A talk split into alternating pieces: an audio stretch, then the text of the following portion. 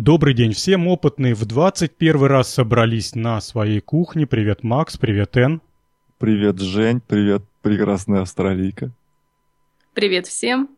И нам опять есть о чем поговорить. У кого-то осень в самом разгаре, как вот у меня за окном. Хмуро не неимоверно. У Макса тоже ветрено. У Эн что там у тебя с погодой? Весна. В самом разгаре? Да, днем 20, ночью 10. Так, и переходим к нашим темам. Я на правах помощи благому делу вставил нулевую тему. Э, буквально две минуты скажу про нее. Ребята из проекта э, «Простая наука» — это видеоканал на YouTube, плюс их опыты еще, я так понимаю, показывают э, в «Наука 2.0», такой телеканал есть. Ну, в общем, занимаются ребята по меньшей мере полезным делом. Они собирают деньги на выпуск книжки. Я потом приложу а, ссылочку на место, куда можно пожертвовать. Там разные варианты, почитайте, посмотрите, интересно. Книжка обещает быть интересной, несколько страниц там представлено. По крайней мере, э, мне бы в детстве такую книжку бы точно бы хотелось иметь с опытами, с, э, с такими цветными красивыми иллюстрациями. В общем, у кого есть лишних 50 рублей, я думаю, что это все, все-таки лучше, чем бутылка пива. Ну, или чего там. Можете их... Хот-дог. Э, можете их передавать опытным э, на кухне, а мы обещаем их, если не забудем, передать адресату. Даже?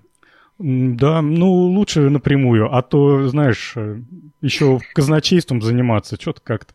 Ну, я бы занялся Сэм. Чего там? Чего там? Ну, Макс, э, вот раз ты такой е- говорливый сегодня. Ей вообще, может быть, на билет не хватает в, Ш- в Швейцарию. Откуда ты знаешь? Ну, я не знаю.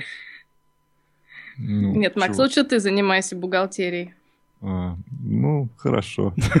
Так быстро ты согласился. А, давай, бери первую тему. Причем она восхитительно прекрасно. С удовольствием Прекрасно. на нее поговорю. Да, так, а тема у нас такая. Называется «Системы точного земледелия». Uh, ну, я как ч- э, ч- человек из колхоза прожил всю жизнь, всю э, сознательную школьную жизнь в деревне, в пятом классе уже доил корову и козу. Уж я-то не понаслышке знаю, что такое что происходит в полях а, у нас в России. На Западе же все немножечко по-другому, и там много чего оптимизировано. И вот э, как раз система точного земледелия это основная идея заключается в том, что на самом деле на, на поле э, растения растут не неравномерно, могут расти неравномерно и в зависимости от э, э, плотности. площади площади поля в зависимости от ветра там рельефа у них э, на поле у колхозников имеются неоднородности. И вся идея точного земледелия в том, чтобы учитывать эти неоднородности. Ну, а, например, где-то на бугорке плохо растет моркошка. А так вот, э, на тракторе второй колхозник пьяный, который будет проезжать, нужно, чтобы он туда э, э, побрызгал меньше э, дуста, вот, э, потому что... Э, Нечего переводить там, добро? Например, да, да, да. А, то, а, то, а, то есть э, обрабатываются именно те участки, которые надо. Так, вот. идея ясна, а техническая сторона в чем заключается? Ну, ну погоди, я сейчас уже подхожу, уже одной ну, ногой ну, ну, простите, простите. А ты меня все время, Жень, перебиваешь. Я, я не могу так. -то. Вот. Закрываем передачу. Уйду Кен в подкаст. Так. А, а, а если она тебя не возьмет? Ну, если я буду вести бухгалтерию, Жень, меня она по-любому возьмет. Да, только за бухгалтерию. За бухгалтерию. Вот и за еду. Вот. А, а, то есть эм, агроному нужно ну, сейчас, Жень, я все подхожу. Сейчас ну, нужен плавный переход между технической стороной и, и такой. Не Гуманитарной. Да. И вот у агронома имеется карта с координатами поля и с, ко с координатами, где нужно а, побольше побрызгать дуск, дустом или еще там чем, и, или где нужно Э, побольше полить, побольше удобр... удобрений внести. Имеется эта карта. Потом э, на технике ставятся G, G, G, GPS и всякие э, навозокидалки с э, переменным переменным числом э, разбрасывания удобрений, да? И э, зная это, можно э, сэкономить много денег, можно принести меньший вред окружающей среде, э, и, и будут все счастливы. Вот основная э, идея. Техническая часть это э, GPS, вот, и всякие такие Э, а, э, например, на э, тракторы Джон Дерре есть специальные... Джон Дир. Что? Говорить надо Джон Дир. Джон Дир, ладно. Джон Дир. А, значит, имеются комплекты, которые позволяют без участия человека спокойненько себе ездить по полю, и облегчать и улучшать все и вся. Вот. И, кстати, вот а, э, есть такая проблема у колхозников. Это, как они, они ее называют, зона перекрытия, что ли. А, а, то есть, когда производят опрыскивание полей, то э, они э, могут слоями вот этими, э, как бы сказать, сло, слоями опрыска пере, перекрывать один слой вторым.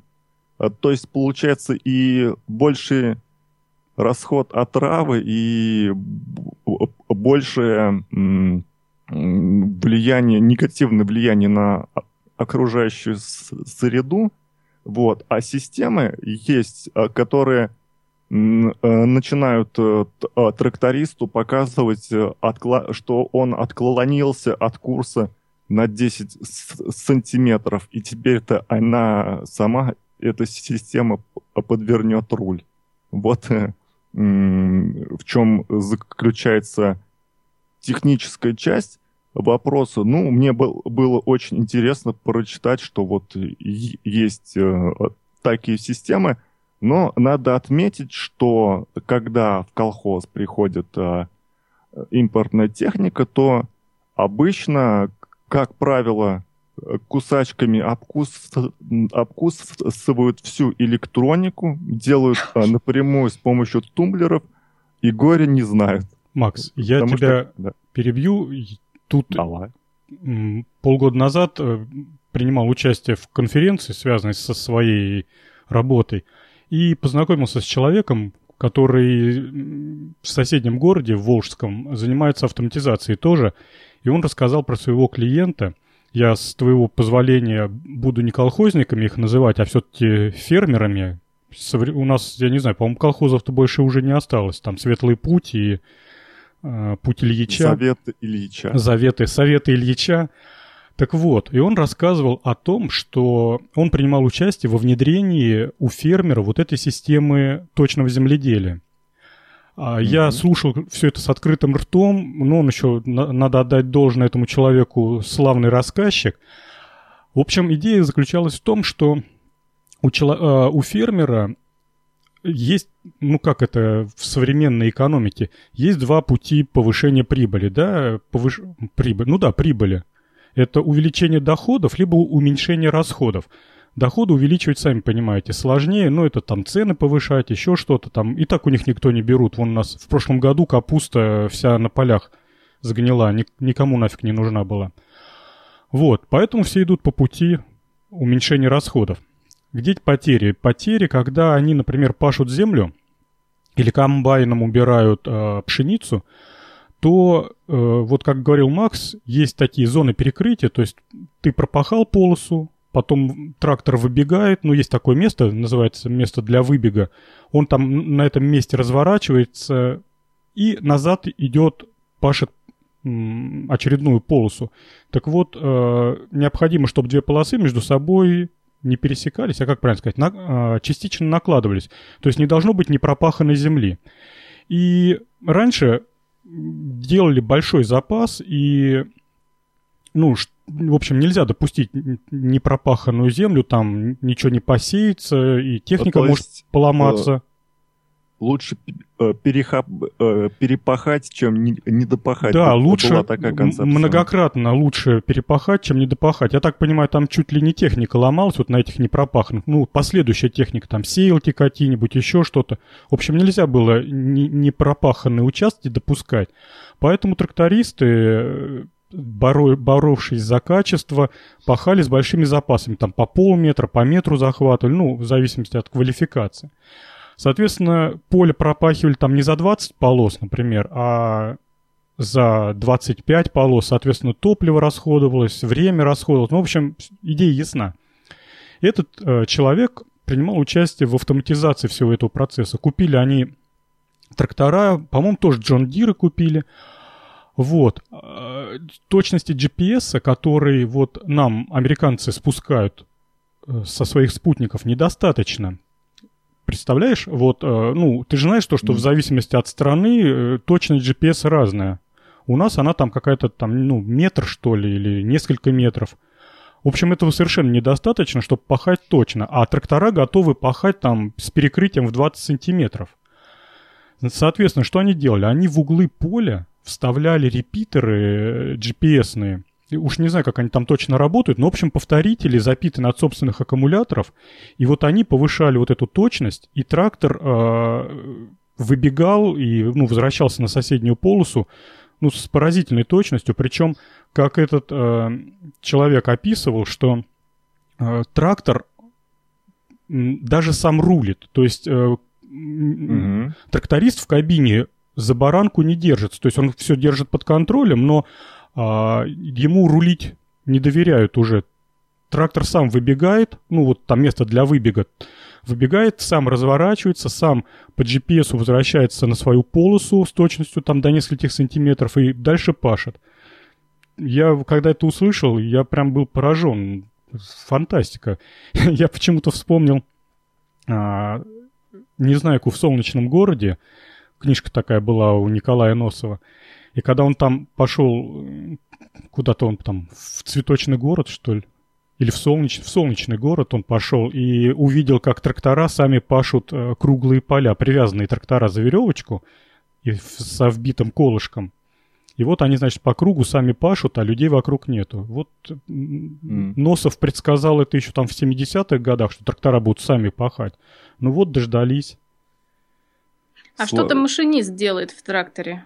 Ну, он наверняка... Если это все дистанционно контролируется. А он докладывает при, а, председателю о результатах работы, что все слышались, наверное. Дело в том, что трактора, они не оборудованы, не оборудованы современной... Ардуино. Ну, там всякими телекамерами и прочими делами. Они у нас полуавтоматы. Полуавтоматы, скажем. да. Поэтому, например, а. там человек какой-нибудь на пути трактора стоит, трактор его не заметит, переедет. Я, кстати, слышала, что в австралийской горнодобывающей области существуют грузовики, которые ездят без участия водителя, то есть они тоже контролируются дистанционно, и у них есть какие-то сенсоры, которые могут распознавать на пути человека. Я думаю, если бы такую систему применить к тракторам, было бы интересно. Ну, я думаю, это просто им не надо. Человек, э, как тракторист, он стоит дешевле, чем трактор, оборудованный вот этим э, видеоконтролем. Вот, все равно туда тракторист сажать надо. Ну да, я думаю, что через какое-то время, когда себестоимость вот этой всей видеораспознавания станет совсем копеечным, наверное, будет действительно полный автомат.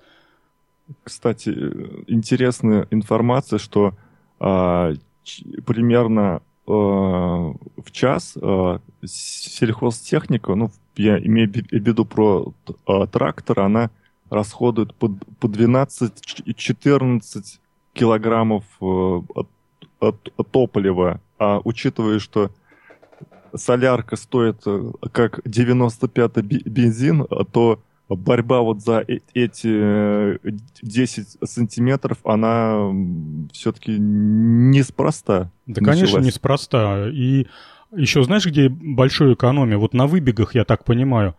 Вот трактор вышел, когда за, за пределы поля, по периметру поля где-то там метров ну, не знаю, 5, наверное, по периметру такая полоса, куда ничего не сеют. Ну, ты, Макс, наверное, понимаешь, о чем я говорю, да, вот вокруг полей такие неудобные, э, перепаханные ну, это еще и для э, противопожарных целей тоже делают. Ну, противопожарных, это, я так понимаю, не автоматически получаются мимоходом, а вообще там трактора разворачиваются, поэтому и в дальнейшем, когда, например, все эти поливалки, опрыскивалки, там что еще, удобрялки, они тоже на этих полосах э, делают э, ну, развороты свои.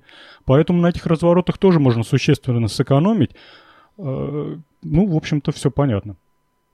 Ну да. То, что э, опять ну, ну, нужно сказать э, спасибо Америке за G- GPS и технологии, а то бы мы сейчас бы ездили бы на белорусах и э, перекрывали там на 4 метра. Меня, кстати, больше всего кабина поразила с холодильником, кондиционером и звукоизоляцией. Я вспомнила у бабушки Белорус. в деревне колхозные тракторы, да. Да, это, конечно, да. Там люди здоровье теряли, слух. Вот. У меня дед работал на тракторе и оглох на одно ухо. И потому-то, если ему я кричал, а, ну, откуда-то из, э, из, из э, укрытия, да, он не, не, не понимал, откуда я ору, и э, крутил постоянно голову, как радар. Ну, одно ухо же, там не, не, не, не понимаешь, где источник-то? Стереоэффекта уже нету. Я, кстати, что-то хотел сказать. А, по поводу этих тракторов, обратили внимание, какие у них красивые эти рекламные ролики, где они их объяс... ну, продают, такие, знаете, заставки, да встречайте, новый Джон Дир, прям на уровне этих автомобилей, там какой-то новый BMW, ничуть не хуже рекламный ролик. И какие, они, какие они быстрые, Макс, ты обратил внимание, как они носятся по полям, эти трактора? Мне кажется, он стоит как раз столько же, сколько и BMW, а может и Да дороже, дороже конечно. Даже. Да ну это же... Это, да. это и дороже и должно стоить. Дело в том, что на этом деньги зарабатывают, а не это, не ну, катаются. Да. Ну, в смысле, ну... Я, кстати, по поводу вот N говорил, что поразилась кабиной, там, кондиционер. В свое время, когда тракторный в Волгоградске еще работал, и трактора выпускали, выпустили новую модель ВТ-100. И она была по тем временам, ну это конструкция вообще 80-х годов, ее придумали. А в производство запустили в самом конце развала Советского Союза. То есть там в 90-х, 91-м году начал выпускаться с конвейера. Вот представляете, какой, как, какая жизненная судьба у трактора. Моделька была неплохая. У него была, во-первых, герметичная кабина. Тогда как бы это было ну, что-то таким невообразимым. Во-вторых, э, ну да, во-вторых, у него э, было рулевое управление вместо рычагов.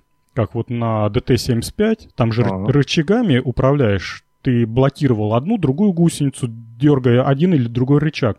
Причем, не знаю, открою для вас это секрет или не открою, э, рычаги механические э, с помощью, ну, там, системы других рычагов, конечно, усилие, уси, э, мускульное усилие усиливалось, но, тем не менее, вот сила человека перекладывалась на блокировку гусеницы. То есть вот слабому человеку реально невозможно управлять трактором. То есть там прям действительно нужен мускулистый мужик, который своей рукой Негр. Да, Негр. блокирует гусеницу, он начинает разворачиваться.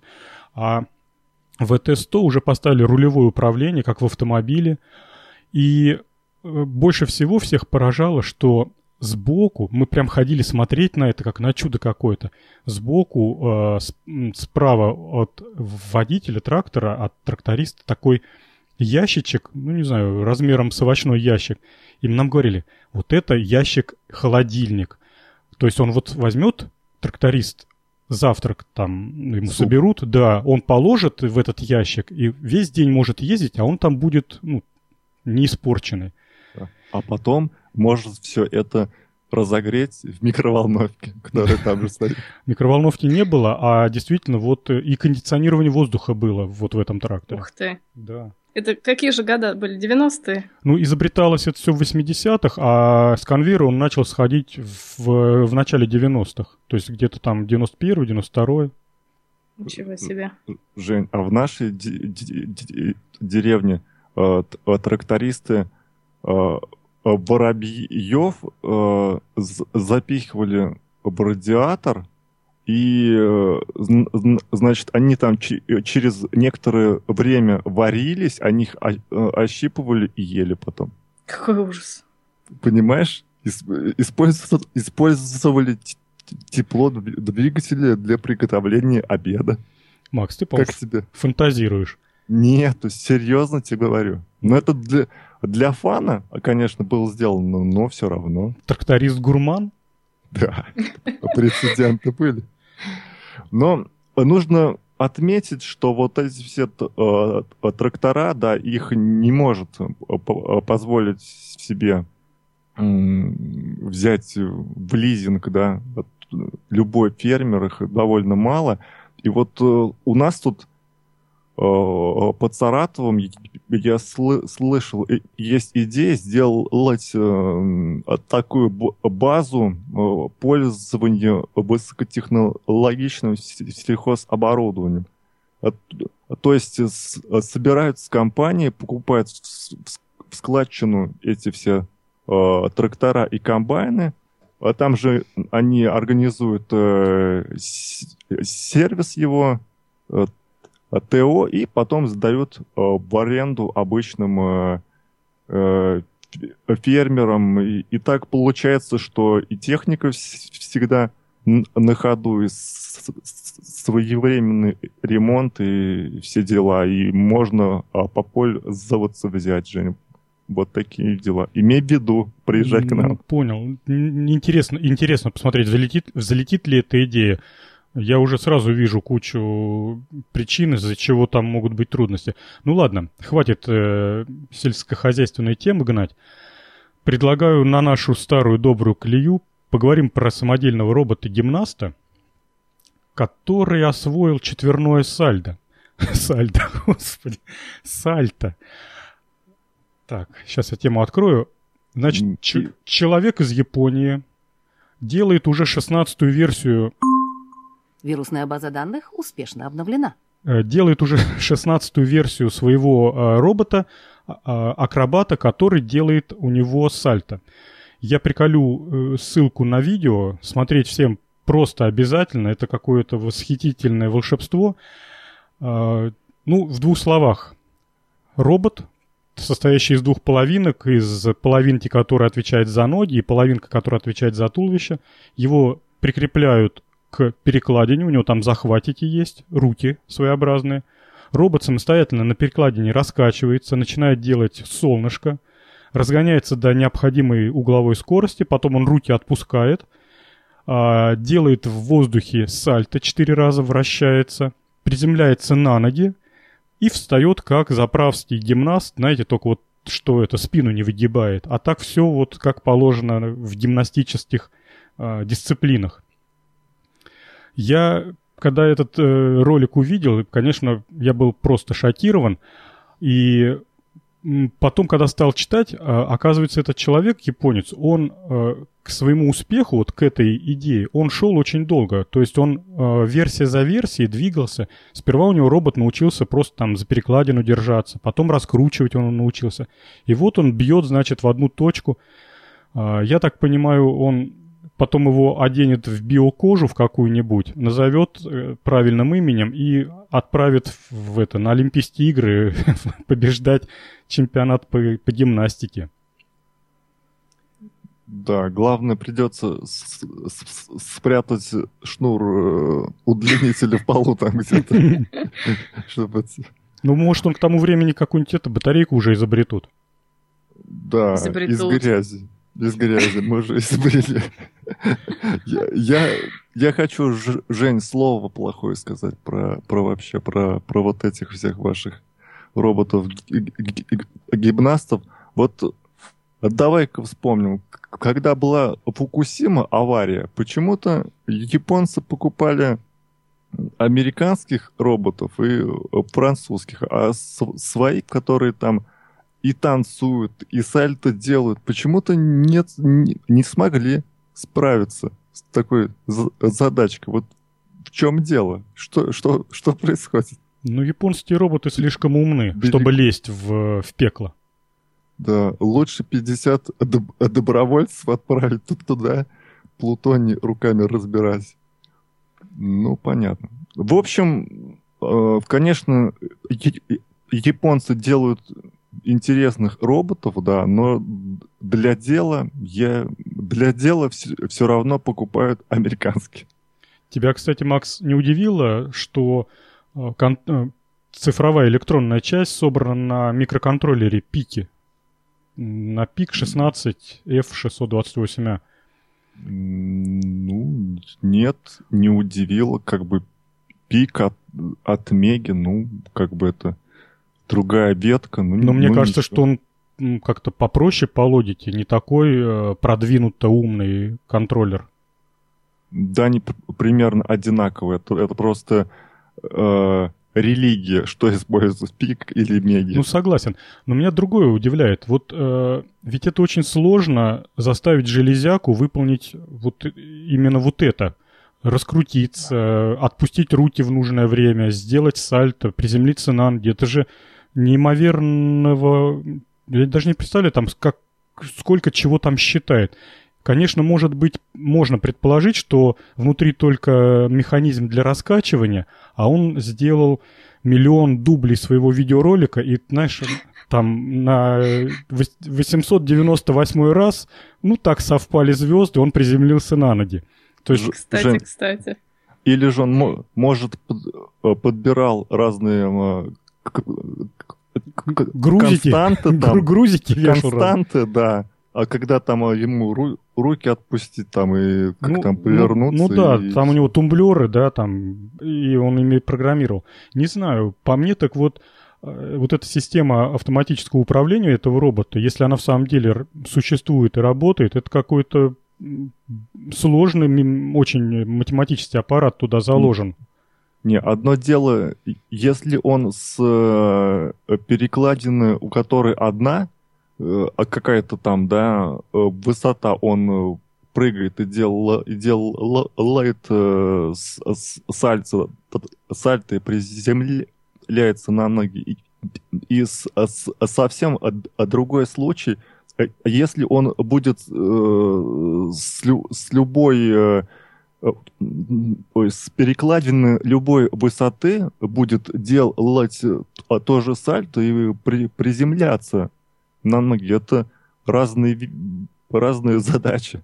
Ну да, я с тобой согласен. То ли это адаптивная система, она еще понимает там, да, все, где земля, где это. Но я думаю, что в данной ситуации оттачивается одна перекладина, то есть у него там ни, ну, ни видео, датчиков, ничего вроде бы нету.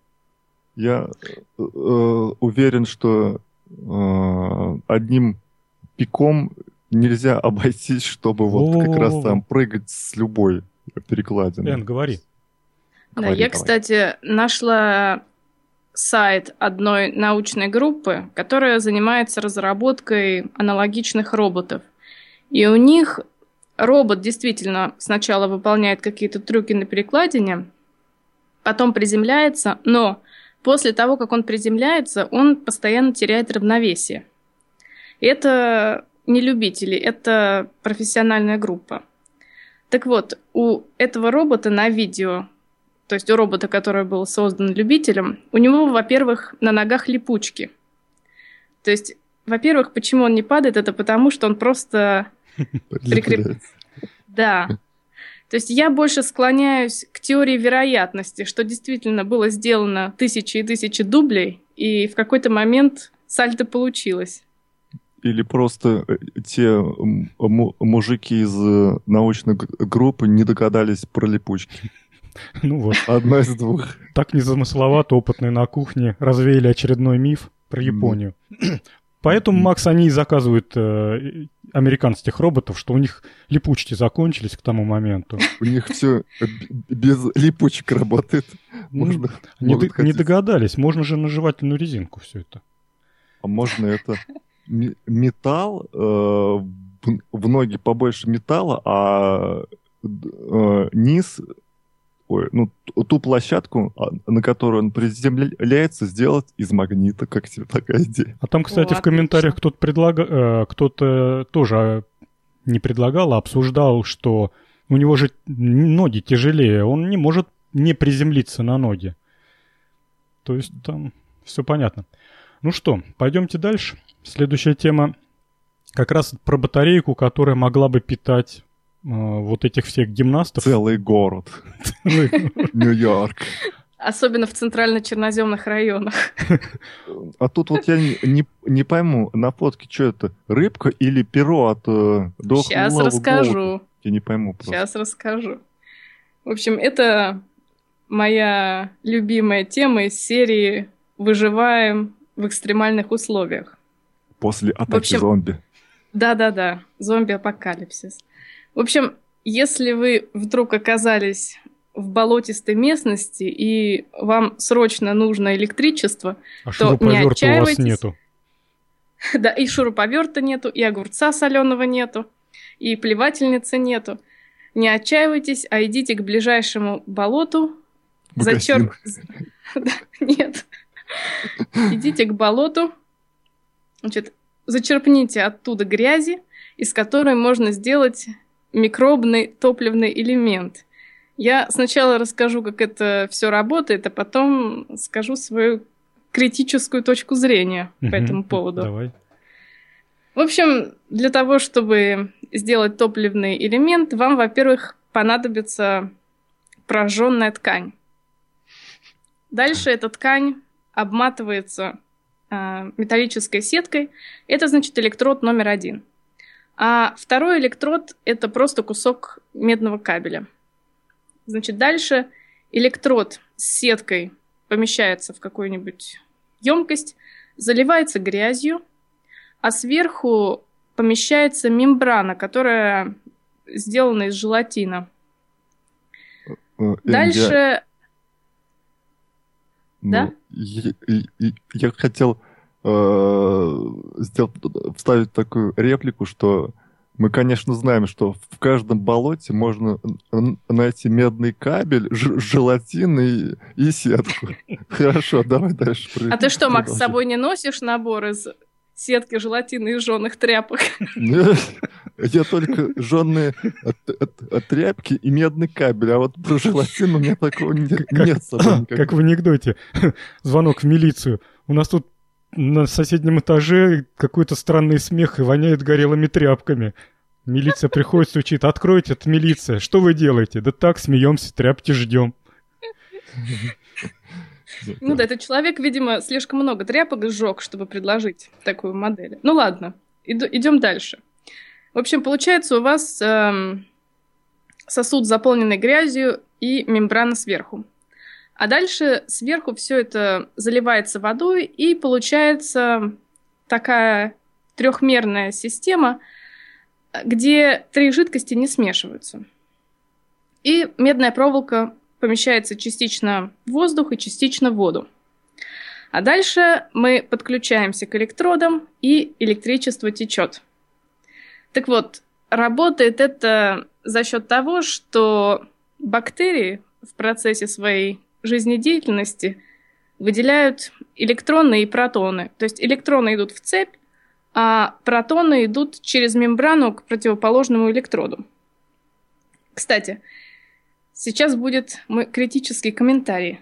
Человек, давай, давай. который создал эту систему, налил сверху воды и поместил туда рыбку, чтобы она как бы, чтобы бактерии питались продуктами ее жизнедеятельности, так сказать. Но дело в том, что снизу под водой находится мембрана. То есть я, если честно, не представляю, как продукты жизнедеятельности рыбки пройдут через мембрану. Это во-первых. А во-вторых, рыбка плавает рядом с оголенными проводами, которые Щекотно погружены в воду. Да. Вот, но Мне... тем не менее, все это работает. Кстати, на самом-то деле вот эти э, микробные топливные элементы, они делаются без использования воды. То есть там просто грязь и мембрана, и все. А второй электрод в воздухе находится. Мне, мне кажется, что если рыбку поместить под мембрану, ей будут питаться бактерии, это будет более э, правильно в плане да, пл- получения тока. Но только рыбку жалко, и это же надо да. в, в магазин идти за, за ней в зоопарк. Эн, а скажи мне, пожалуйста, а э, такой элемент, он сразу заводится? То есть вот прям зачерпнул грязи и уже он работает? Не надо ему там ну, что-то да. погреть, подождать? Два да нет, потому что дело в том, что в грязи бактерии, они питаются постоянно. Мы просто электроны, которые они генерируют, мы их просто в цепь сразу запускаем. А в грязи недостаточно еды? Зачем? Я вот с рыбкой так до конца и не понял. Ведь мы зачерпнули, я так понимаю, бактерии вместе с едой, ну, с ихней. Да, это тоже. Но, по-моему, этот создатель просто хотел показать, что это еще так и такой модный аквариум может быть, где все само очищается. Хотя я, честно говоря, даже не знаю как. А, а мембрана выполняет какую функцию здесь? Не совсем тоже как-то понятно. Она, она, во-первых, не пропускает электроны через себя, а во-вторых, она разделяет кислород из воздуха и протоны, которые поступают из а, смеси, из вот этой грязи. То есть реакция сама происходит на стыке воздуха и мембраны. Mm. Слушай, а мембрана не обязательно желатиновая должна быть? Я так понимаю, можно что-то технологич... технологическое такое придумать, чтобы как сформулировать, чтобы можно с собой в кармане было носить. Мне, честно говоря, идея очень нравится. Да Она можно, действительно можно. реально может работать э, вот на пустом месте. Только ну да, надо, чтобы она просто протоны проводила. То есть я уверена, очень много существует таких мембран. Это уже технологии, я не знаю, сколько лет.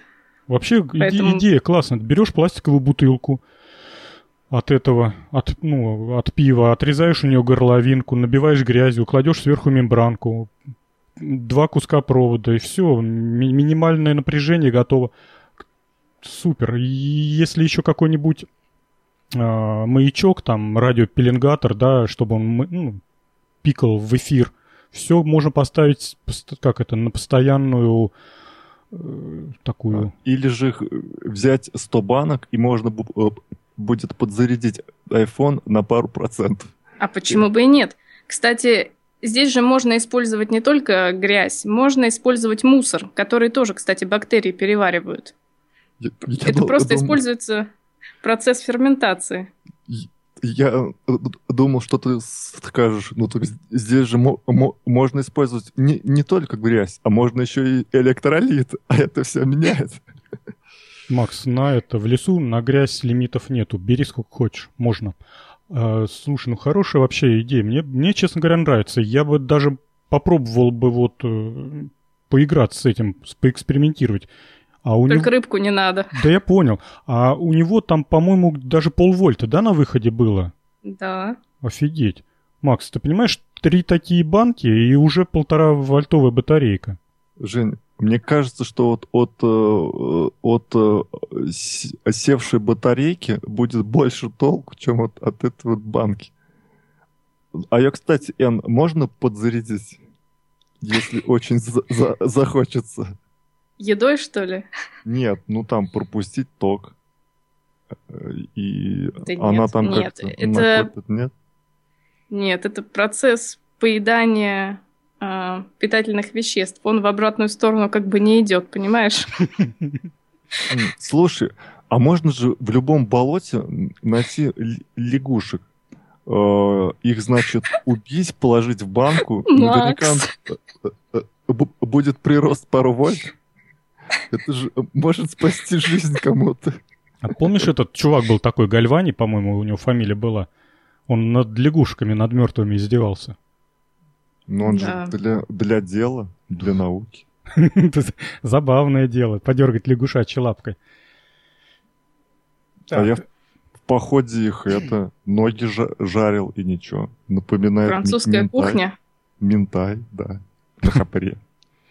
Так что... Ну что, Ну, дальше? Дальше. А, а тут э, нужен специальный сорт грязи или любой? Но тут рекомендуют грязь из Глины болота, побольше потому что там, да, там погуще и бактерии. Вкуснее. Концентрация бактерий больше, да. В принципе, Я думаю, любая В подойдет. принципе, действительно интересно.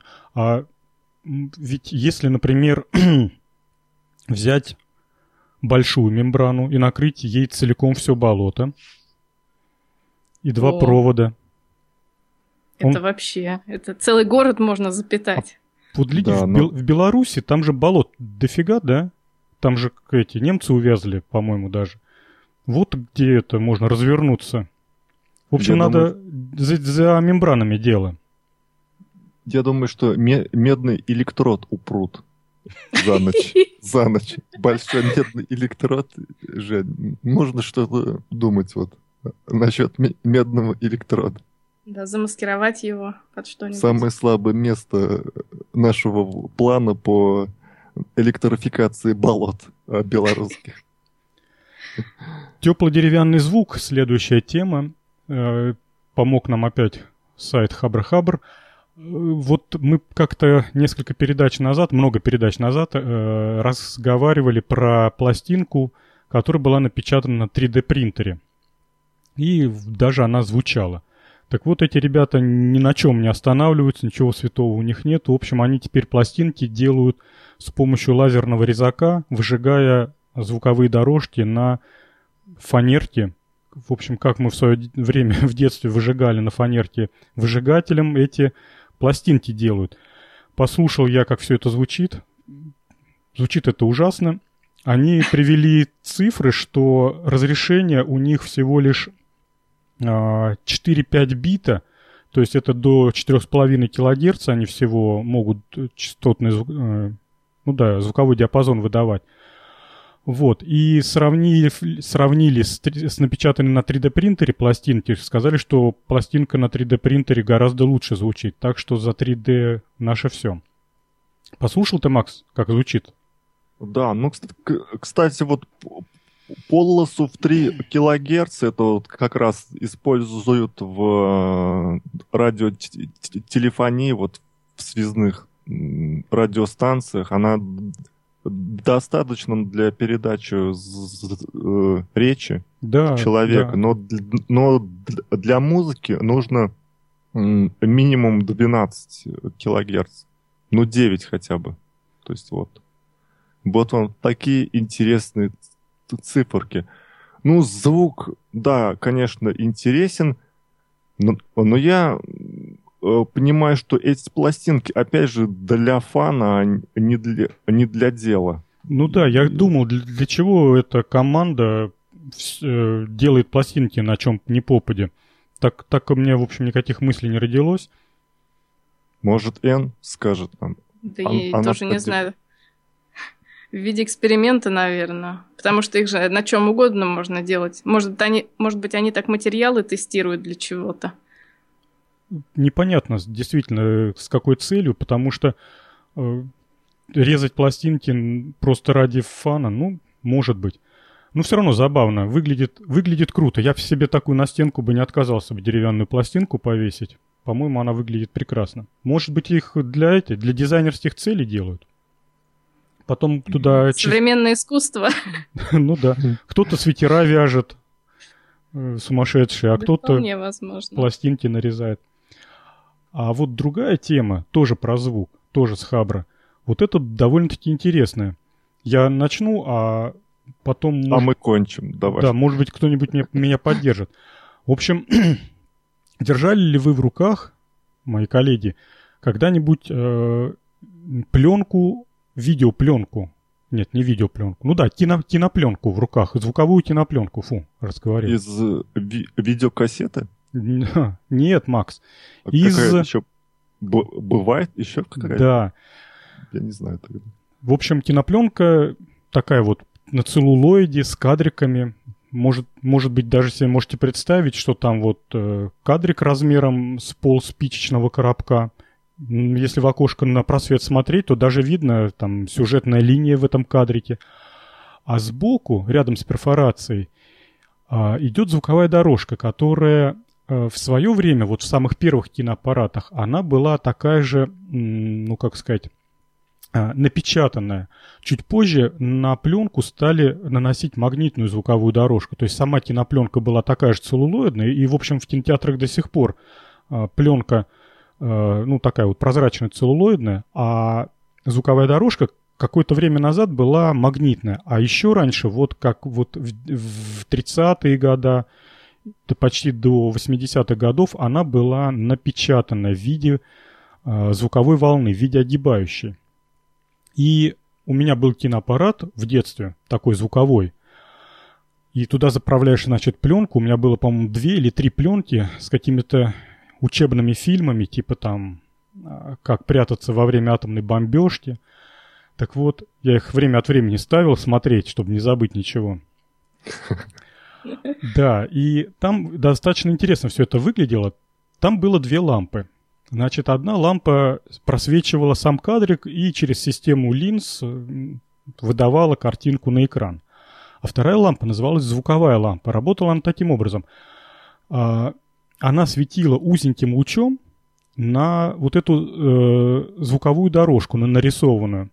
И на просвет э, этот луч модулировался и принимался фотодатчиком. Там был тоже на электронной лампе я даже не знаю, как, Макс, это называется. Вот э, типа фоторезистора, фототранзистора, но только вакуумная лампа это выполняла эту функцию. Значит, модулированный сигнал попадал на, э, на что? На анод, на сетку этой лампы.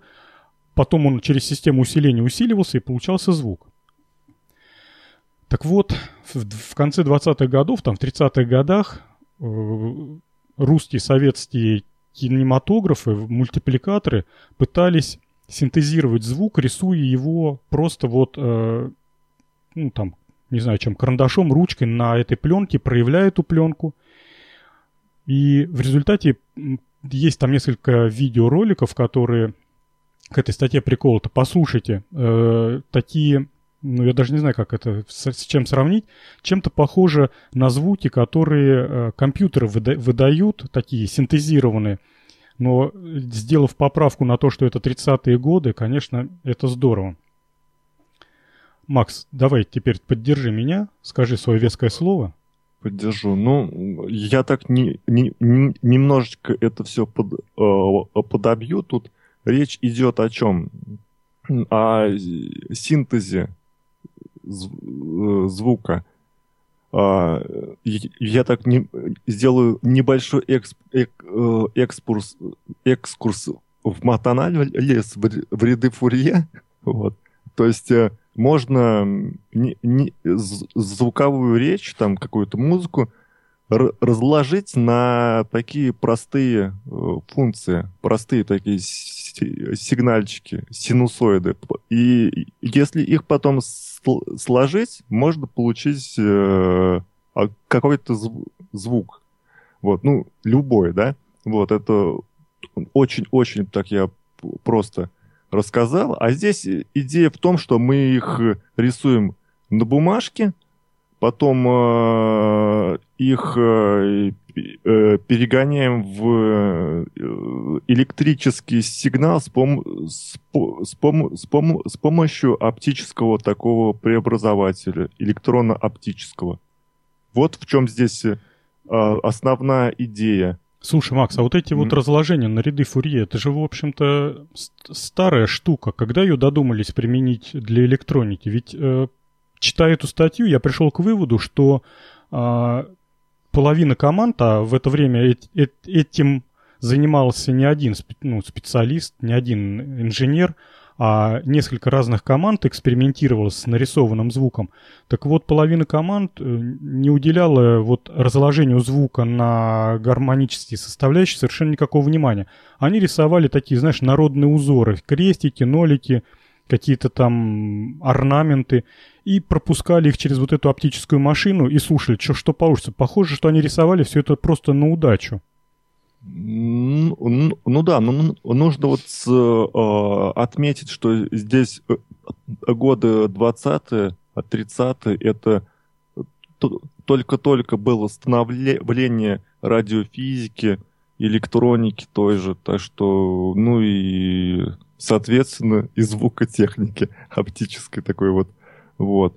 Поэтому, же не, не, не нужно их э, строго судить за, за, за, за то, что они э, бездумно подходили. Но не было у них еще стольких данных, сколько мы с тобой имеем сейчас. Да, не было у них самого главного, интернета. Они прочитали бы Википедию и сразу бы сделали, что надо.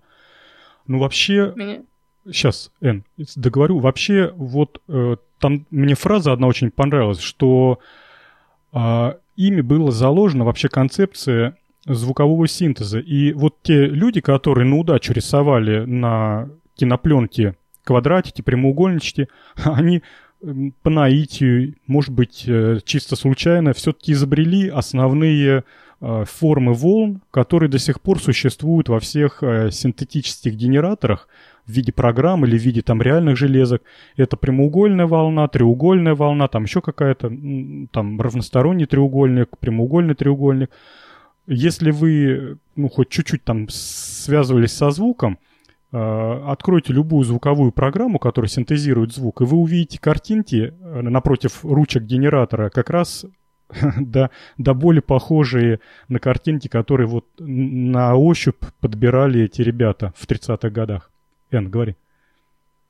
Меня, если честно, больше всего поразило одно из последних видео – где человек из бумаги ножницами обыкновенными вырезает вот эти вот э, звуковые узоры. И звук, кстати, очень даже приличный. Чем-то напоминает э, звук из игры Супер Марио. И гораздо лучше, чем пластинка, напечатанная или как там, вырезанная лазером. Из доски. Представляете, да, какая себестоимость прожечь э, на, на фанерке пластинку лазерную, там станок один стоит, наверное, миллионы. И эти чуваки с ножницами и бумагу, которые чуть не, не на газете вырезали. Да, и все это вручную крутилось. А сколько вре- временных затрат-то было? Ты же представляешь, Эн, что э, они вот перекладывают эту ворону, да, там, с места на место, снимают кадр, опять переложили, снимают кадр. Да фантастика вообще. Жень, а, а чего еще им делать-то? Интернетов нет, социальных сетей нет, сериалов нет. Ну что, вот сиди да, да вырезай и, и спокойно будешь. Ты знаешь, и жена спокойна, что не пьешь. Ты знаешь, Макс, это 30-й год, я сейчас историю не помню, что у нас там в 30-х годах, какие катаклизмы были, или уже первая пятилетка началась? Ну, ну, короче говоря, быстро они, да, оклемались. В 17-м революция, там в 20-й гражданская война, только и всех этих колчаков поразогнали. Нет, чтобы там, я не знаю, отдохнуть. А не, им покоя нету. Давай рисовать звук, вырезать из бумаги ворон. Они такая... могли это быть наработки предыдущих лет до революции. А может им сказали, ребята, нужно синтезировать голос Ленина и автомат в спину. Кстати, там, да, на это Кстати, ссылки да. были. Может быть, так. Говорят, даже библиотека синтезированных голосов. Ты знаешь, если, если это так, Макс, то вот я люблю автора такого Пелевина. Читали? Не читал, ни разу. Нет. Ну, неважно, у него есть э, знаменитое произведение Generation P, по нему даже фильм сняли. Так вот, э, там ключевая идея в том, что все, что мы видим по телевизору, всех политиков, ну там тогда еще Ельцин был, что это все на самом деле нереально, а все это синтезировано. И обсчитываются вот эти образы, то, что нам показывают по телевизору, там все падения Ельцина с самолета, там выступления его, махание руками. Ничего этого в реальной жизни не происходит, а мы покупаем процессорное время у американцев на их э, мощнейших э, вычислительных станциях, отправляем, значит, э, примитивные модели, они их обсчитывают, нам возвращают уже ролики, которые пускают в эфир.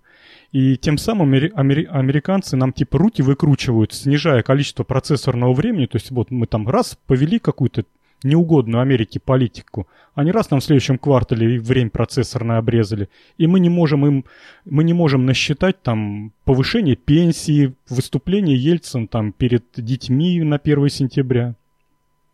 Поэтому э, синтезированный голос Ленина это как это начало было положено... Стратегическое... Да, начало было положено в 30-х годах, а сейчас это только... Жень, а, а помнишь, по-моему, в то, в то же время был э, создан такой музыкальный инстру инструмент, как термин Vox, да. например.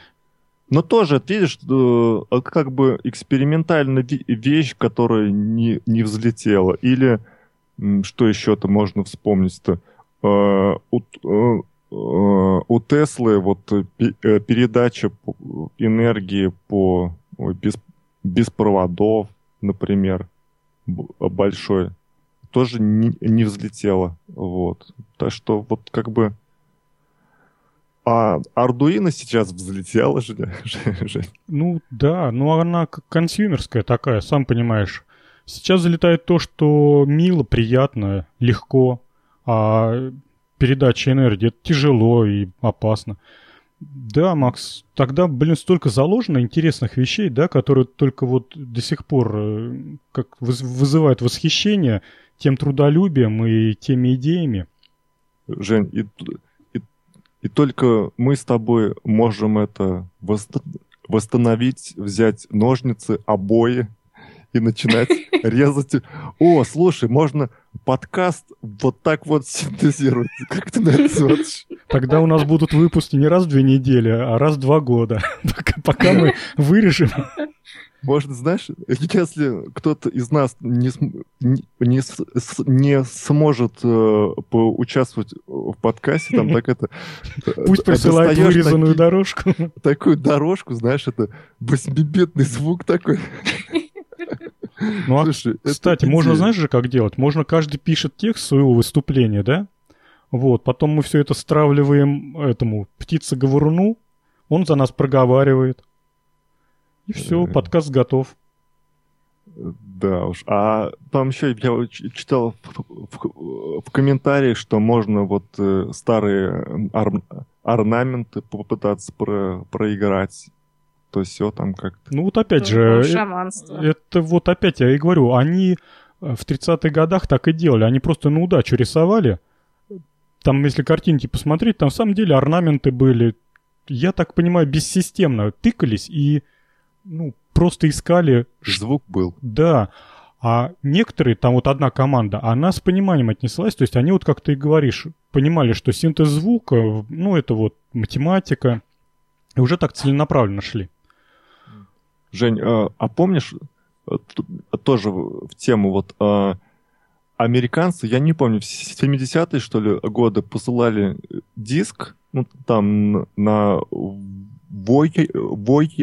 Voyager, что ли, на, а, на своем зонде, где они э, записали там человеческие голоса там как-то закодировали, где наша планета находится в какой там звездной системе, чтобы там э, инопланетяне, иной разум э, смог прочитать простым способом вот э, всю эту информацию на, на диске. Вот ты ничего такого не, не помнишь? Слушай, а это был разве а, отправлен корабль? Это не выплюнут в космос просто радиосигнал?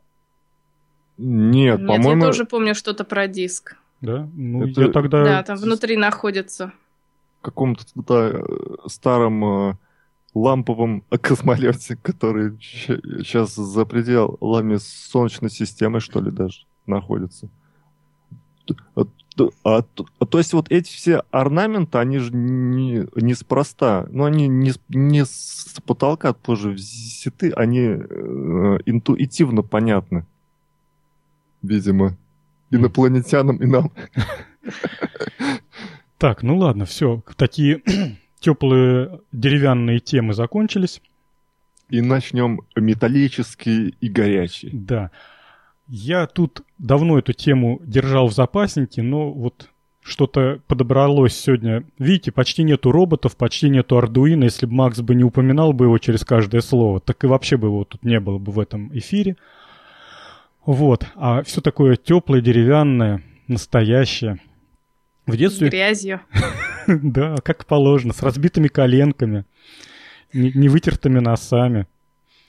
В детстве у меня была любимая книжка в библиотеке. Я вот э, потом дам ссылку на, на нее. Я ее вот буквально вчера нашел и прям с такой с теплотой ее полистал.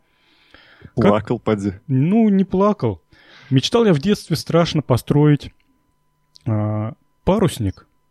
А живу я в Волгограде, у меня вот Волга из окон видна была, когда я жил с родителями. Поэтому я не видел никаких проблем с того, чтобы иметь парусник. Я даже придумал, где я его буду хранить, на балконе.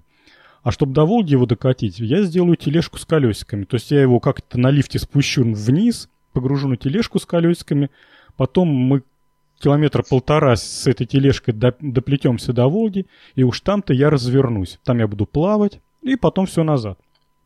Вот. И в библиотеке была книга «Как построить вот этот парусник». Швертбот, э, как он там назывался-то, господи, сейчас. Оптимист. Оптимист, Меня, да. знаешь, э, как-то настораживает это вот название «Оптимист». Что, как, как-то это не знаю. То есть, может, они не доплыть, что ли? Его в этой книжке описывали как конструкцию, которую любой может повторить. Она очень проста по, по всем параметрам и в построении, и в управлении. Ну, в общем, не кораблик, а чудо.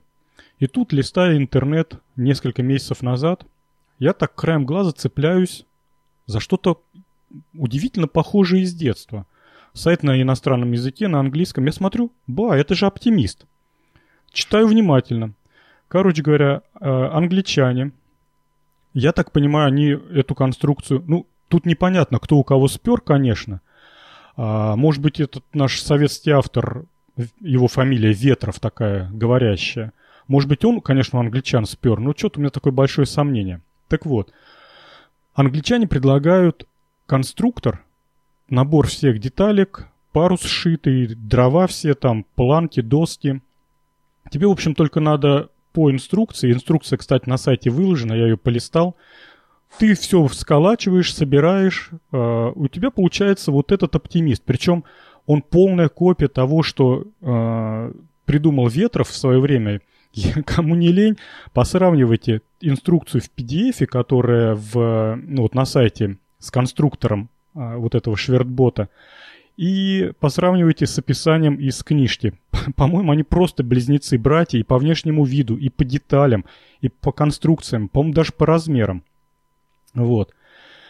Так что теперь моя мечта, в общем-то, может сбыться.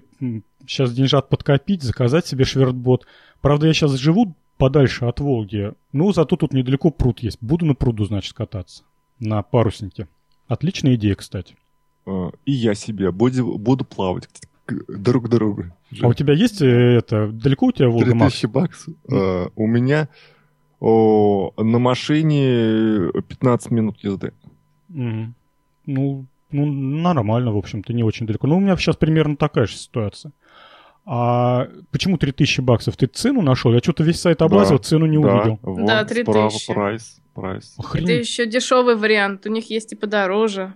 Что же, пе- передумал покупать? Да не охренели. 3000 баксов за набор дров? Да. Книжка стоила 60 копеек, как сейчас помню. А. Жень. В качестве паруса до сих пор э, с теплотой вспоминаю. Я же, я же серьезно собирался строить эту лодку. И там в качестве паруса предлагалось, говорит, конечно, хорошо построить парус из современного материала лавсан. Но, говорит, вы, скорее всего, такой нигде не добудете. Ну, в 80-х годах действительно ничего не было. И это было, и это не метафора, действительно ничего не было. Ни в магазинах, нигде. Вот. Жень, а нельзя вот э, у- алкашей на ме- мебель- мебельной фабрике э, заказать вот эти вот все элементы и сделать задешево все? О, Всё. Это Чтобы потом оно все потонуло. Ну, про прогудронит получше он, Жень, Женя, и все. Макс, ну тут же было удовольствие и сделать. Тут, э, ты понимаешь, А, не... Алкаши не, не покатят с Да. мебельной фабрики. я, я все, все продумал.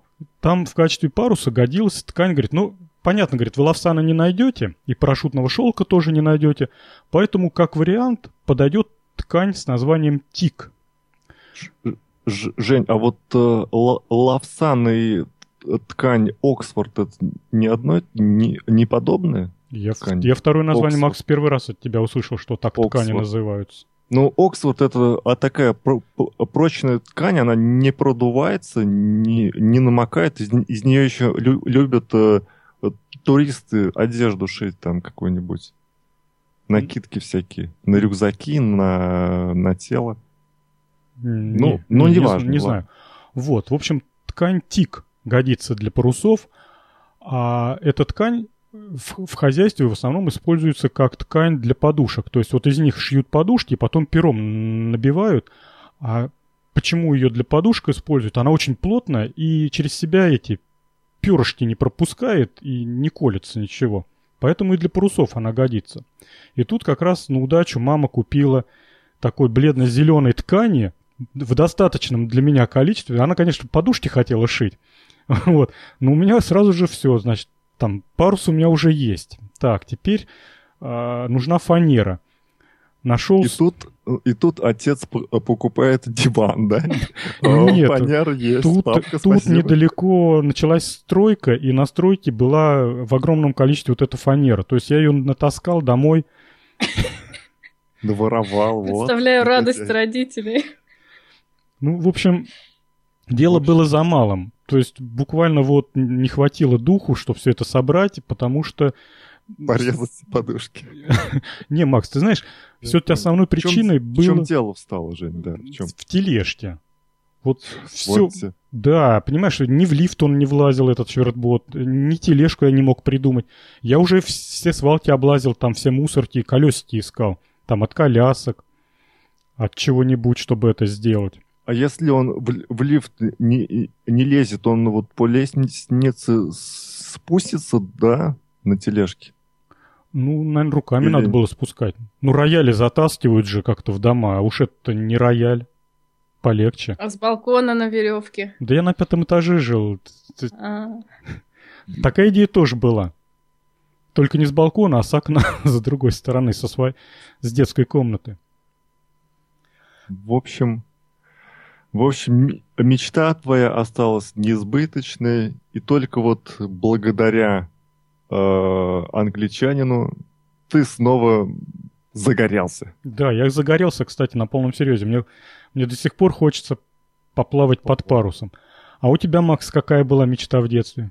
Я, э, э, у меня, у меня был- была мечта, чтобы у меня был мотоцикл Ява, и я бы на ней катал, на, на нем катал бы соседку. Вот была моя главная мечта. Как-то у тебя такая Не мечта. поэтично, да. У меня, такая утилитарная мечта. Ну, ты, ты теперь можешь покатать соседку. Ну, я еще пока без прав, Жень. А так на велосипеде так могу. Но соседка уже постарела, и я уже что-то не хочу кататься. Сам понимаешь. А ты, чего хотела в детстве?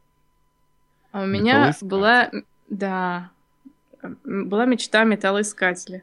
Дело в том, что когда я была маленькая, меня и мою двоюродную сестру на лето ссылали к бабушке в деревню. И нам было там очень скучно. Вот. Но как-то раз нам бабушка рассказала, что на холме раньше был дом то ли барина, то ли помещика, который во время революции растащили, но ходят слухи, что где-то он зарыл клад. И вот мы загорелись идеей найти клад. И как-то нам дядя мой на день привез настоящий металлоискатель. Это был самый лучший день за все лето. То есть мы с лопатами пошли на этот холм с металлоискателем, накопали каких-то гвоздей. Пришли, пришли совершенно счастливые, и с тех пор мне очень хотелось иметь свой собственный металлоискатель. И я сегодня только вспомнила об этом и нашла видео, где показывается, что, оказывается, металлоискатель можно элементарно сделать из калькулятора и радиоприемника. Знала бы я это раньше. Ты знаешь, Шен, у меня такое подозрение, что либо все бабушки в сговоре, либо в каждой уважающей себя де- деревне должна быть легенда о том, что у них жил кто-то богатый, и обязательно он зарыл где-то клад. Возможно. Да, и именно на холме. Дело Никто в том, что у моей супруги точно так же она ездила на все лето, ну, когда была девочкой маленькой, ездила к бабушке, вот, и там история была до удивления схожая, только был не барин, а был э, очень богатый предок, там прапрадед, что ли, и он в саду зарыл котелок с золотом. Так вы не поверите, уже не первое поколение детей перекапывает этот бедный сад. Может, они специально сказали, чтобы кто-нибудь сад перекопал? А была такая какая-то побасенка, да, что это? наверняка э, прежде чем пойти искать э, клад, нужно бы, было полить капусту и прополоть огурцы. Слушай, Макс, а ты посмотрел этот видео? Видео, да, про... Стал искать? Да.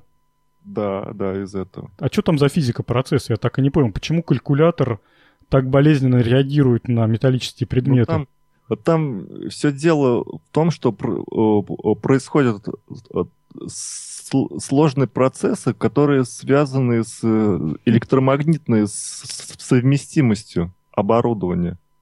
Вот. А то есть тут э, просто вот так нельзя, э, нельзя объяснить там, что вот колебания оттуда идут туда, получаем... А давай попробуем. Мы же на кухне. Да к тому же еще нет, и опытные. Нет, Жень, тут лучше сказать, что в это, это магия. Есть проблема. Нет, это не, не магия, это, это вопрос э, электромагнитной совместимости просто. А, то есть есть два э, устройства, да, э, они любое устройство, оно сертифицируется вот в плане электромагнитной совместимости. Там есть разные классы, разные нормы. Вот в Америке это организация FCC называется, там федеральное бюро, что ли, там эти сертификации, там что-то такое, вот. И, значит, э, э, например, вот э, ты же знаешь, что мобильник, он дает иногда наводку на, на, на колонки. Макс, да, я знаю, ближе к теме. Почему это все работает? Давай свою, свою версию. Ну вот, потому, оно работает потому, что если два объекта э, и, и, ин, ин, интерферируют между собой, то есть есть помехи, если туда мы вносим еще что-то, какой-то предмет, Это не, не обязательно металл, это может быть еще какой-то электромагнит. Ну, это рука, наверное, это... может, да? То есть э, все, что изменяет э, электрическое поле. Поле, да. поле, да. То мы э, увидим, что изменяются условия вот эти. Я так понял, что калькулятор тут нужен как просто генератор э, шума, как генератор помех который прекрасно ловит радиоприемник. Вот. А когда... То есть ты установил калькулятор, который э, фонит на радиоприемник. И этот фон для тебя является эталонным.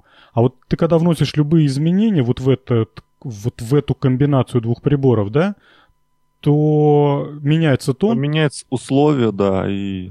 А я так понимаю, что все-таки не калькулятор а, чувствует металл, а радиоприемник, да? Там же магнитная антенна, они в, в диапазоне АМ все это делают. А это значит антенна на ферритовом стержне намотана. И если поднести к ферритовому стержню даже там гвоздь, ну любой металл, тут же меняется его магнитная про... составляющая. Ну, ну да, ну я, я сейчас вкратце расскажу, как, работают простые, честные такие металлоискатели.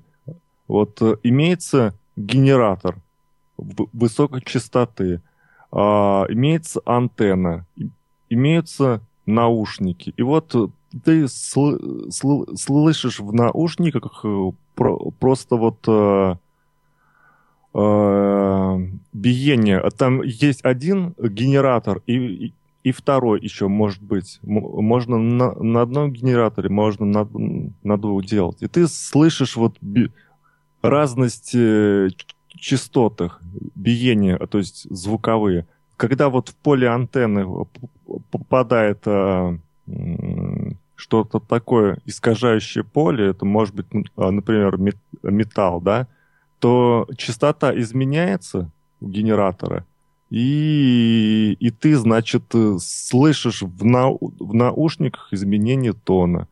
Вот. Или же там, может быть, вот для э, повышения чу чу чувствительности там может использоваться два генератора. Один э, кварцевый, а второй просто такой, да.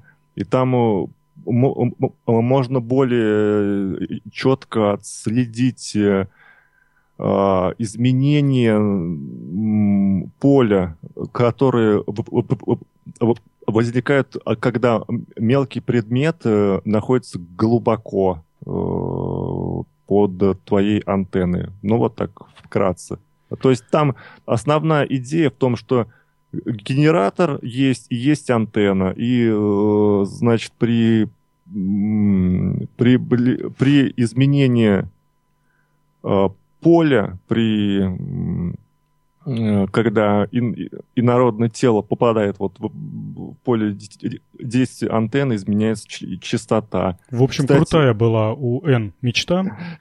Да, да. Кстати, вот э, помнишь, были еще это в старых ютах э, такие автоматические отключалки с электричества ванны, реагирующие на, на емкость-то.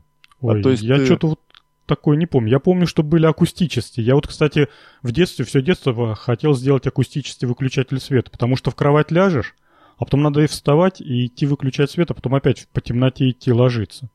Вот а... всегда мечтал, чтобы два раза хлопнуть в ладоши, чтобы он выключился. Не, а это еще были, были вот такие штуки, реагирующие на емкость. Это в туалете ставится генератор вот, антенна.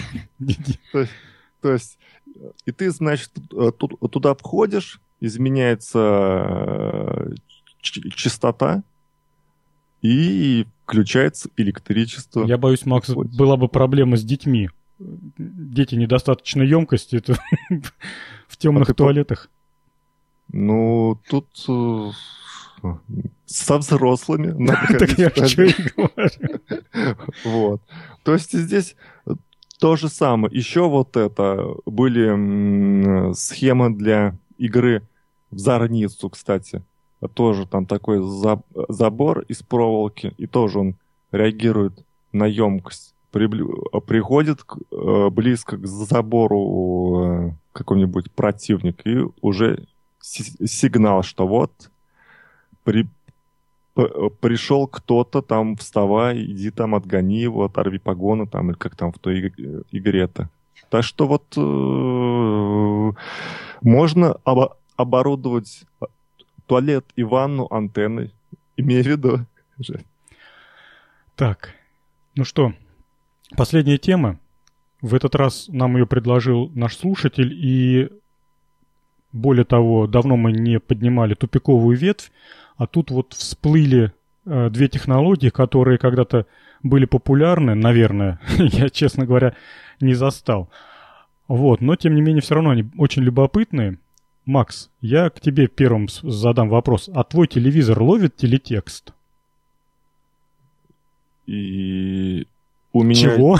телевизор нет, и я не знаю, что это такое телетекст и для чего он. Я, я что-то слышал о таком, но что-то не знаю. А не твой видел. радиоприемник э, ловит РДС? Это не русский дом селлинга.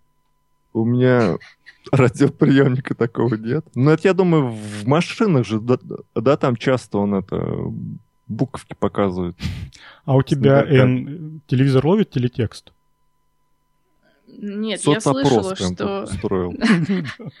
что люди погоду как-то смотрят по нему, но это давно было, и, по-моему, сейчас телетекст везде отключили по многим странам. По этическим соображениям. А... Ну, потому что уже никто не пользуется. А РДС у тебя есть в радиоприемнике? Я, если честно, понятия не имею, что это такое. Понятно. Женя. Темный вы темный. А, а у тебя есть телетекст? Встречный вопрос. Телетекста нету, но вы не представляете, как я завидовал э, в 90-х годах покупателям новых телевизоров. И тогда появились телевизоры с громким именем Грюндик, и было такими большими буквами написано «Грюндик, Китай, есть телетекст». И это было что-то невообразимо. А больше всего мне нравилось то, что телевизоры с телетекстом э, имели пульт с четырьмя разноцветными кнопками. Красная, желтая, синяя и зеленая. И это было очень символично, потому что э, такие же цвета были как бы в меню телетекста. И, ну, ассоциация, чтобы была.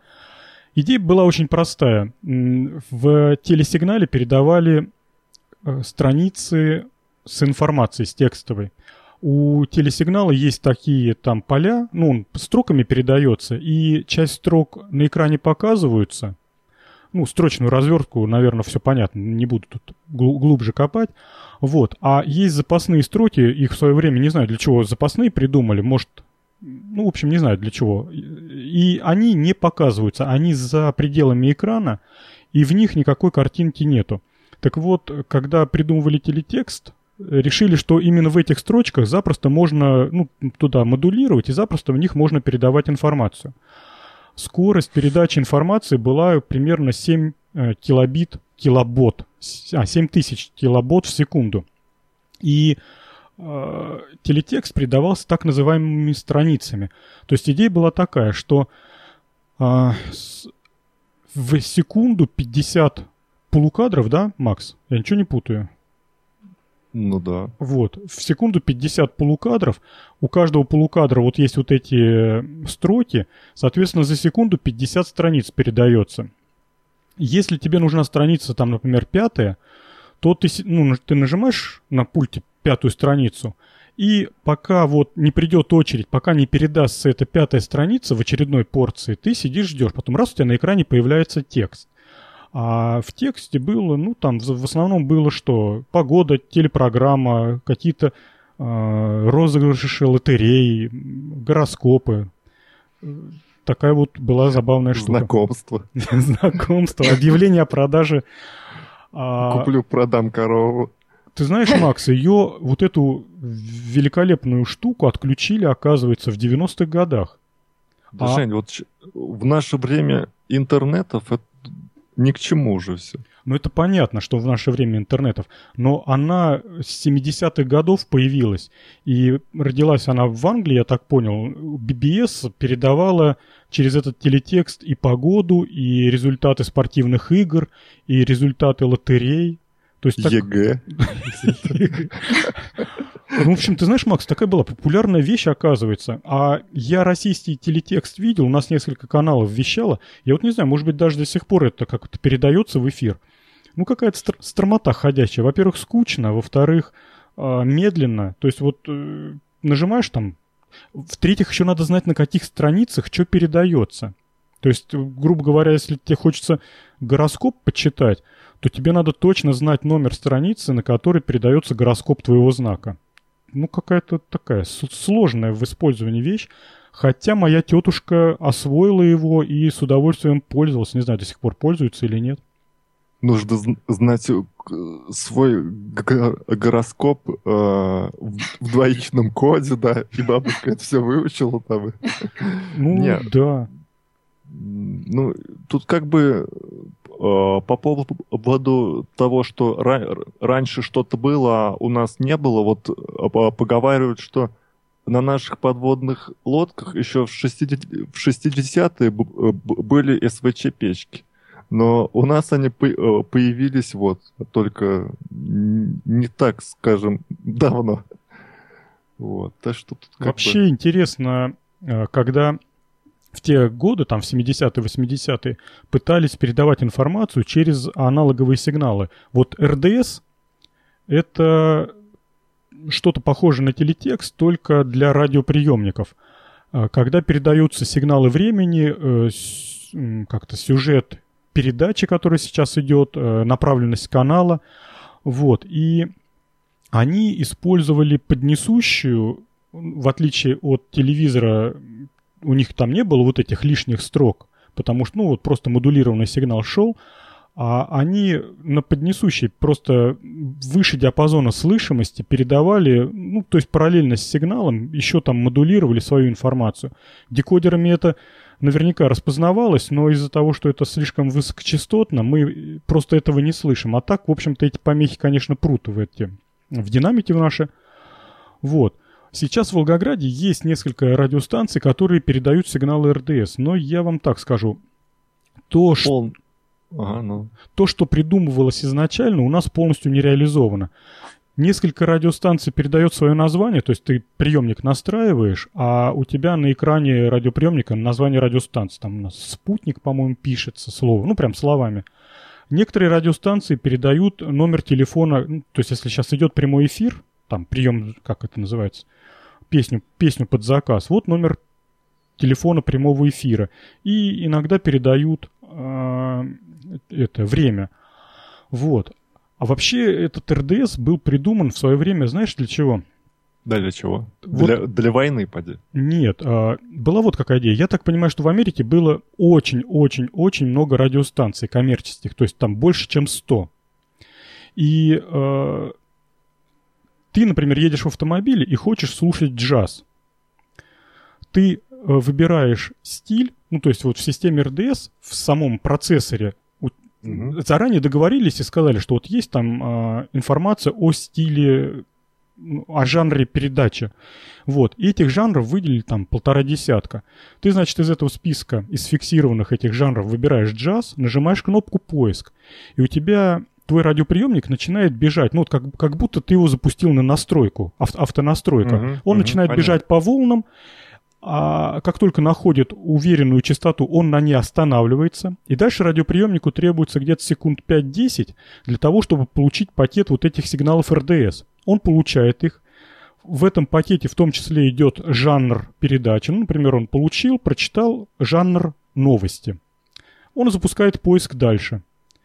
Находит опять следующую радиостанцию, опять останавливается, получает пакет, а ты это все слышишь. То есть, то есть это выглядит так. Ш, то есть шипит, идет поиск, потом раз останавливается, идет передача. Передача не того жанра, пошел поиск дальше. Опять останавливается, ты опять слышишь передачу, не того жанра, опять пошел поиск. Вот, потом, когда находит джаз, он на нем останавливается, И, И все. ты слышишь джаз. Да, и ты слышишь джаз. Фантастика. Но как только у них меняется тема передачи, ну, например, они перешли на новости, там каждые полчаса новости, они тут же в эфир бросают метку, что это э, у нас сейчас жанр новости. И приемник опять пускается на поиск. Да, это же не, Ух ты. не то, что у нас э, радио «Маяк», «Юность» и «Радио России». Тут то, что нам никакие РДС не, не нужны. И так все понятно. Ну да, русское радио и все. Вот, и поэтому я пробовал у нас э, пускать вот этот поиск, но наши радиостанции, ну, по крайней мере, волгоградские радиостанции, не передают метки жанров, поэтому, э, ну, поэтому ничего это не работает. А еще... Поэтому... Ага, ну. Еще РДС использовался для того, чтобы передавать дорожную информацию о дорожных условиях. Я вот это не совсем разобрался, это какая-то глубок, глубоко американская фишка. То ли у них была какая-то радиостанция специальная, которая только новости дорожные передавала. Вот. И если ты попадал в зону, э, где проблемы с, э, там, с трафиком, с пробками, то РДС тебя сам перебрасывал на эту радиостанцию, и тебе, тебе там русским голосом говорили, что там через 2 километра будет пробка. Раз- разверни машину. Ну, в общем, такой, знаешь, это GPS. э, ну да, GPS такой. Ну, Си- то есть э, Яндекс пр- пр- пробки только хуже. Яндекс пробки только хуже, да. И не отвлекают от руления, то есть этот радиоприемник там сам своей жизнью жил, сам что-то искал. Ну, Я вот еще пытался вспомнить, Макс, может быть, у тебя что-нибудь там в голове сидит. А когда еще, в каких еще вещах пытались совместить э, а- Несовместимые? да, аналоговую передачу информации и какие-то цифровые вещи, вот как в телетексте, в РДСе. Ну, я только знаю, ви- видео двойка, но там как бы все, оно аналоговое, виде видео Видео двойка. Ну, ты же знаешь, что такое, да? Я не знаю. Телек, телек, а внизу д- д- дырка для видеокассеты. И все это О. единое это. Когда-то Вот это ты- было высшим шиком э, телевизоростроения. Все мечтали, да. Да не то слово. Это, это же надо было придумать. И, кстати, вот э, все, у, у кого э, появлялся видеомагнитофон, первым делом э, покупали индийские фильмы и, и порнофильмы. Да, да ничего, ничего подобного. Первый, у кого появлялся видеомагнитофон, покупали Чака Норриса. Ну, и индийские фильмы. Порно. Потом порно еще. Ты знаешь, Макс, я не знаю, как в Саратове это было, а у... В Саратове так было, да. Серьезно говорю. Серьезно, да. Всех, кого знаю, вот именно вот так и делают. Что-то я сомневаюсь, что порно продавалось прям так открыто. Нет, так его ж переписывали друг у друга. Вот переписывать, это же вообще восхитительная вещь. Я помню, а, едешь переписывать к другу кассету. Значит, у тебя такая сумка большая, клетчатая, в ней лежит видеомагнитофон и кассета, на которой уже пятый или шестой раз ты что-то пишешь. И кабели пучок. И кабель и пучок. Едешь другу переписывать. А пере- перепись идет со скоростью воспроизведения же, да? Поэтому есть у тебя в запасе два с половиной, три часа.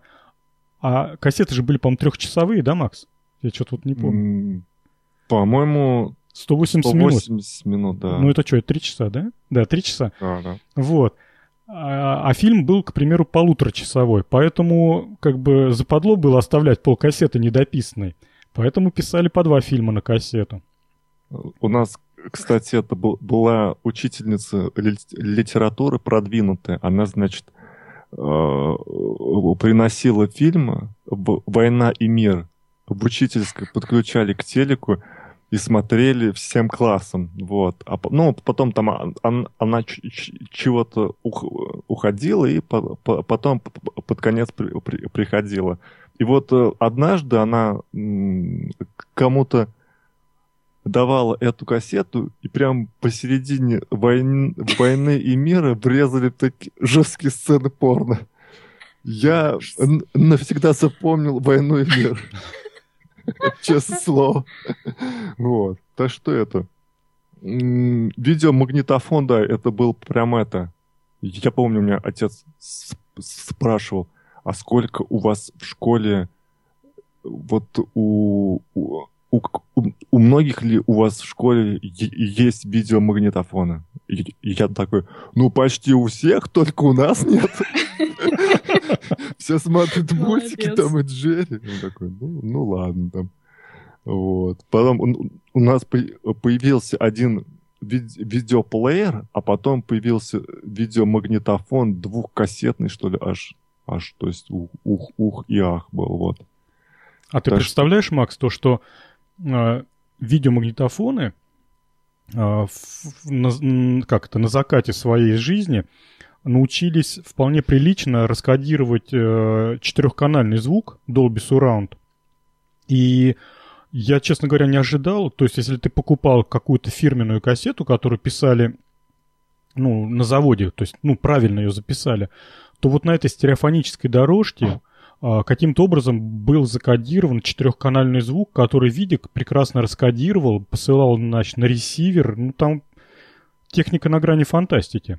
Вот, кстати, еще действительно, вот совсем забыли, ведь действительно кодировали а, четыре э, канала на, на обычную аудиокассету, аудио, видеокассету. Я помню, пришел к другу, а он мне поставил э, какого-то Джеймса Бонда, какого-то там, ну, раннего. И он говорит, вот сейчас мы будем четырехканальные смотреть. Колонок везде понаставил. Да, действительно, все это было очень эффектно. Я не ожидал. А я когда посмотрел это э, в деревне у бабушки, у, дядьки фильм э, «Хищник», я, я потом про, просился спать с бабушкой, потому что очень боялся на диване. Дедушка был жесткий чувак. Вот. А, кстати, у, у меня э, одноклассник, он э, умудрялся при отключении электричества, если видеокассета осталась в видеомагнитофоне, ее вы, вытаскивать оттуда за 5 минут э, перед приходом отца. Путем разборки аппарата? Да, то есть он, он прям изучил устройство, прям, а там часто отключали электричество. И вот он все равно смотрел, что не положено. Интересно, а у вас, Макс, было в такое, такое явление, как видеосалоны? Да, по-моему, были, да. Ага. Но, но в, в райцентре только были, а в деревне такого не было. Я помню, у нас эти видеосалоны были чуть ли не в каждой подворотне. Это забавное зрелище. Вот можете себе представить такую ситуацию? Вот есть кинотеатр а, Победа в городе Волгограде. Огромный кинотеатр с большущим экраном, с креслами, с удобными. Ты, значит, идешь фильм смотреть, идешь в кинотеатр, заходишь, но идешь не в зал, а сбоку такая маленькая-маленькая коморочка, вот там раньше метла и эти лопаты для снега хранили. Оттуда все убрали, поставили школьные стулья, то есть какой-то класс ограбили там или со свалки понабрали. Заходишь в эту комнату, там такой полумрак. А в конце комнаты стоит обычный телевизор. Там какой-нибудь радуга. 14 дюймов. Не, 21 дюйм, ну такой он. Самый обыкновенный телевизор, там какой-нибудь горизонт. И к этому телевизору подключен видик. Ты платишь э, 50 копеек, по-моему. Тебе дают билет, причем зайти можно в любой момент. То есть можно на, пол, на полкино зайти. Платишь 50 копеек, садишься на стул и смотришь телевизор, который показывает видеокассету. Вот такое кино было. Никто в кинотеатр не ходил, все ходили по видеосалонам. Но зато там показывали, как ты, Макс, все и описал. И... Да, все, все, что, все, что хочешь. Да, то есть там это без, без цензуры было. А. Не, у нас вот, э, я помню, в, в деревне приезжали в ДК из райцентра. То же самое, там платишь что-то, ну не знаю, то ли 15 рублей, то ли 8. Э, идешь туда, в зал, в огромный. Там стоит стол на нем телек и видик. И смотришь там Чака Норрис. Да, дела минувших дней. Давайте закрывать эту лавочку. Иное дело сейчас. Поставил торренты на заказчику спать лег, проснулся, о, все хорошо. Да, сейчас тоже это все позакрывают благополучно.